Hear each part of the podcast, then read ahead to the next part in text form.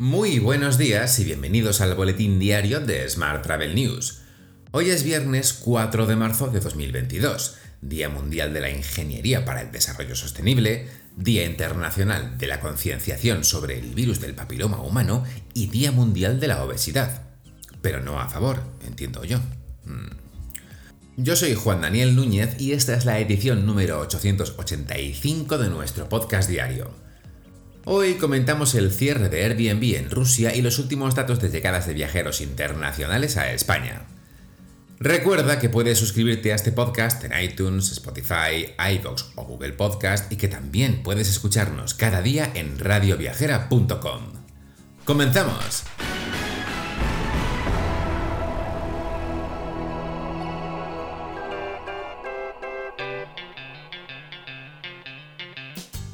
España recuperó en enero el 60% de los turistas internacionales llegados en ese mismo mes de 2020, en la etapa prepandemia. Los cerca de 2,5 millones de visitantes foráneos más quintuplican el número de turistas extranjeros que hubo en enero de 2021. Mientras, el gasto total invertido en sus viajes crece un 561% respecto a hace un año. A diferencia de lo que ocurrió en 2021, este año arranca con Reino Unido como primer mercado emisor, gracias a la flexibilización de los requisitos sanitarios para viajar entre los dos países. Francia y Alemania son los siguientes países con más turistas que visitan España. Canarias es el principal destino de llegada, seguida de Cataluña y Andalucía. Más temas. El Mobile World Congress cierra con 60.000 asistentes y un impacto de 240 millones de euros en Barcelona. Los hoteles de la ciudad registran un 65% de ocupación y reconocen que el Congreso ha supuesto un empujón importante. Cambiamos de asunto. Usuarios particulares están pagando por alquileres de Airbnb en Ucrania para ayudar a conseguir dinero para los residentes que se enfrentan a dificultades financieras extremas debido a la invasión rusa. La plataforma ya se ha movilizado para ofrecer alojamiento gratuito a 100.000 refugiados ucranianos, pero los usuarios han ideado esta novedosa forma de ayudar económicamente a quienes tienen la intención de quedarse allí o están atrapados en el país debido al conflicto. Y por cierto, el CEO de la compañía, Brian Chesky, ha anunciado hace apenas unas horas en Twitter que Airbnb abandona su actividad en Rusia.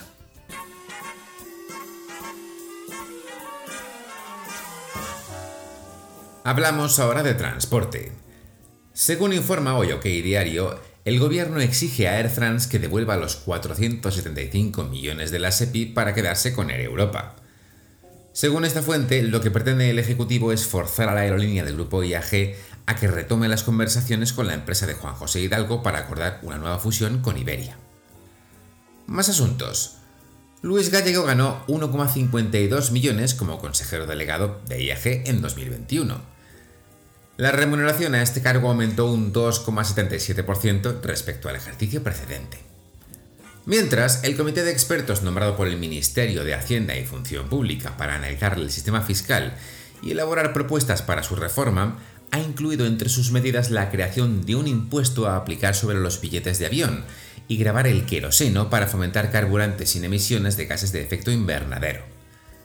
Entre sus propuestas de fiscalidad ambiental, los expertos también plantean equiparar la tributación de diésel y gasolina y un aumento general de la fiscalidad de hidrocarburos, entre otras medidas a implementar. Por su parte, Raquel Sánchez anuncia que Renfe ofrecerá billetes gratis para los refugiados de Ucrania.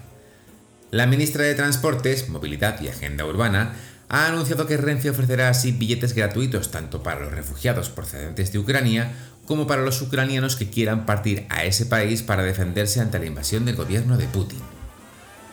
Y hoy también te cuento que el gobierno cambiará el nombre de la estación madrileña de Puerta de Atocha por Puerta de Atocha Almodena Grandes. Es parte de un plan que prevé iniciar antes de que acabe el año para incluir el nombre de mujeres en las principales estaciones de trenes del país.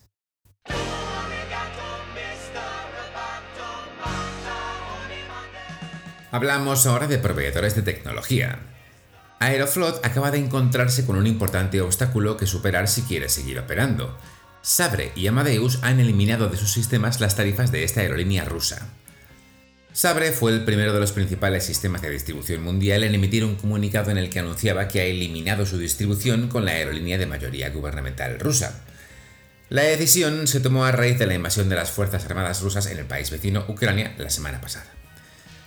Cambiamos de asunto. Bion Price ha implantado su solución de Revenue Management en la cadena TRH Hoteles, especializada en el segmento vacacional y urbano en España. Gracias a la tecnología de inteligencia artificial de Bion Price, TRH Hoteles podrá conocer en todo momento el mejor precio al que comercializar sus habitaciones a través del algoritmo HQI. Dicho algoritmo permite analizar la calidad del hotel frente a la competencia y a un sistema de predicción de la demanda capaz de anticipar las tendencias de los turistas hasta un año.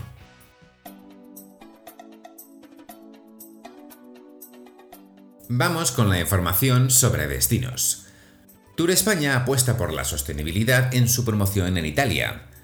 Lo hace en la segunda feria virtual GECO de Turismo Green y Sostenible, que concluye hoy. Allí presenta un stand para dar a conocer a prescriptores turísticos y al público final la oferta del destino España. Más asuntos. La contribución de los parques temáticos y de atracciones a la economía española asciende a 5.000 millones de euros. Además de la importante aportación económica del sector, la actividad de los parques de ocio también genera de forma directa e indirecta más de 60.000 puestos de trabajo en España cada año. Según AEPA, el sector espera una recuperación en 2022 de casi la totalidad de la actividad, con la previsión de alcanzar cerca de 19 millones de visitantes. Y más de 83.000 personas aspiran a los bonos turísticos de La Palma.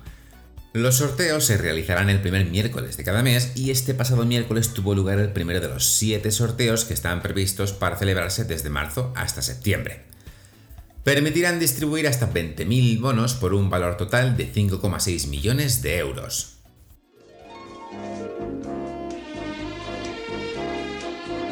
Hotel. Terminamos hoy con la actualidad hotelera. CEAT moviliza al sector hotelero para poner camas a disposición de los refugiados de Ucrania.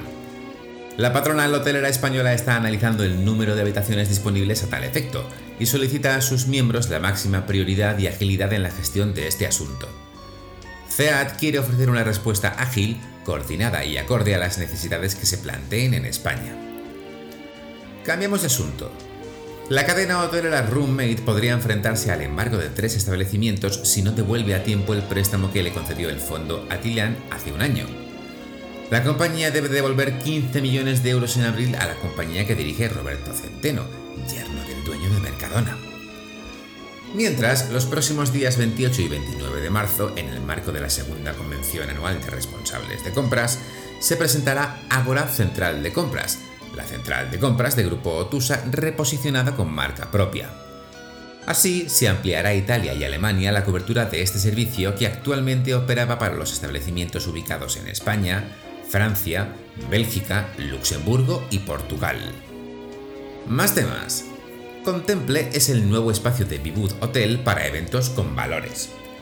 Dispone de anfiteatro mirador, terrazas exteriores y salón panorámico, y está destinado a la celebración de bodas y eventos premium de empresas. Por su parte, Hotel Atelier anuncia la apertura de su quinto hotel en Sevilla, Petit Palace Vargas. Estratégicamente ubicado, el nuevo hotel contará con 77 habitaciones y se confirma como la estancia perfecta para conocer y disfrutar de la capital andaluza. Y por último te cuento que Ilunion Hotel se une a Cruz Roja para apoyar a Ucrania. La compañía hotelera anima a realizar donaciones destinadas a apoyar a los afectados por este conflicto.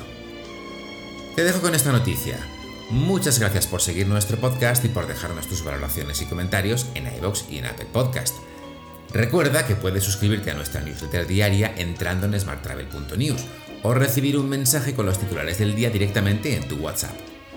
Para ello, solo tienes que añadir el número 646-572-336 a tu agenda de contactos del móvil y enviarnos un WhatsApp con la palabra alta. Y eso es todo por hoy. Muy feliz fin de semana.